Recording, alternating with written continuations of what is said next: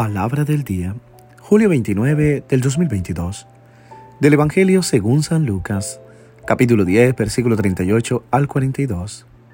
Celebra hoy la iglesia la memoria de Santa Marta. Escuchemos. Yendo ellos de camino, entró en un pueblo y una mujer llamada Marta le recibió en su casa. Tenía ella una hermana llamada María, que sentada a los pies del Señor, escuchaba su palabra.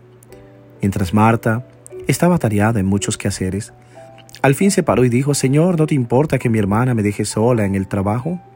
Dile, pues, que me ayude. Le respondió el Señor, Marta, Marta, te preocupas y te agitas por muchas cosas, y hay necesidad de pocas, o mejor, de una sola. María ha elegido la mejor parte, que no le será quitada. Palabra del Señor. Gloria a ti, Señor Jesús.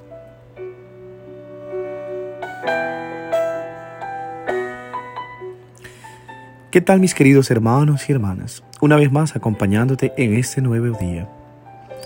Oro por la salud de todos los enfermos, los afligidos, los que sufren físicamente el dolor, los que están pasando mal con cualquier enfermedad, que no solo es del cuerpo, sino también de la mente, depresión, ansiedad, tristeza.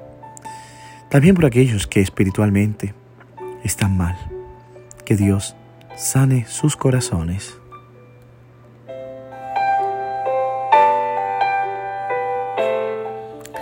San Agustín comentaba, Marta, no elegiste el mal. Sin embargo, María eligió mejor que tú. Sin embargo, María consideraba, considerada modelo evangélico de almas contemplativas, ya por San Basilio y San Gregorio Magno, no parece figura en el calendario litúrgico. La santidad de esta dulce figura de mujer es incuestionable, pues fue confirmada ella por las mismas palabras de Cristo, pero es solo Marta y no María ni Lázaro, quien aparece en el calendario universal. Por eso hoy celebramos a Santa Marta. Eh, considero que María y Lázaro también, como para devolverle su atenta atención a la persona del Salvador y para proponerla a las mujeres cristianas como modelo de laboriosidad. Creo que por eso celebramos hoy a Santa Marta. En la casa de Betania, el Señor Jesús experimentó el espíritu de familia y amistad de María, Marta y Lázaro. Y por eso el Evangelio de Juan afirma que los amaba. Marta generosamente le ofreció hospitalidad. María escuchó obedientemente sus palabras. Y Lázaro prontamente salió de la tumba por mandato de aquel que humilló a la muerte.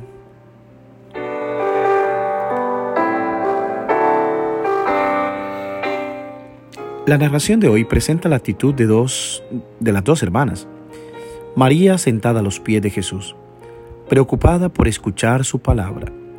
Marta, en cambio, preocupada por preparar los numerosos servicios, se acerca a Jesús protestando por el comportamiento de la hermana.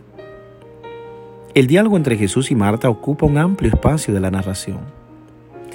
Marta empieza con una pregunta retórica. Señor, ¿no te importa que mi hermana me deje sola en el trabajo? Después pide que Jesús intervenga y ordene a su hermana que no abandone los trabajos domésticos. Dile pues que me ayude. Jesús responde con tono afectuoso, expresado en la repetición del nombre Marta, Marta. Le recuerda que ella está preocupada por muchas cosas, que en realidad es necesaria una sola. Y concluye con una alusión a la hermana que ha escogido la mejor parte la cual no le será quitada. Lucas construye su relato sobre el contraste de la personalidad diversa de Marta y de María. La primera preocupada por muchas cosas, la segunda hace una sola. Está preocupada por escuchar al maestro. La función de este contraste es la de subrayar la actitud de María, dedicada a la plena y total escucha del maestro, con lo que pasa a ser modelo de todo creyente.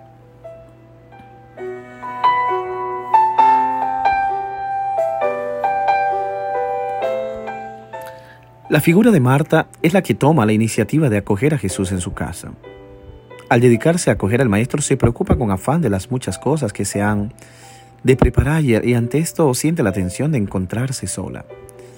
La agobia tanto trabajo, está ansiosa, vive una gran tensión. Por eso Marta se adelanta y dispara a Jesús una justa petición de ayuda. ¿Por qué la hermana la deja sola?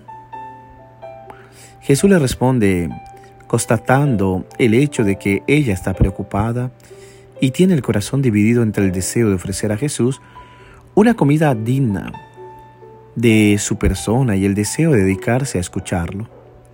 Por tanto, Jesús no reprueba el servicio de Marta, sino la angustia con que lo lleva a cabo. Jesús había explicado un poco antes en la parábola del sembrador que la semilla caída entre abrojos evoca la situación de los que escuchan la palabra, pero son presa de las preocupaciones. En la laboriosidad de, María, de Marta, no critica a Jesús el valor de la acogida a su persona, sino que alerta sobre los riesgos en que se puede caer el afán y la angustia. También sobre estos riesgos se pronuncia Jesús. Buscad su reino y lo demás os será dado por añadidura.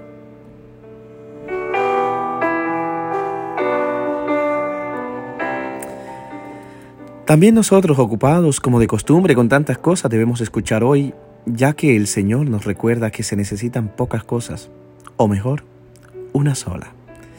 Que Dios te bendiga y te guarde en el nombre del Padre, del Hijo y del Espíritu Santo. Amén. Te deseo un hermoso día. Reza por mí.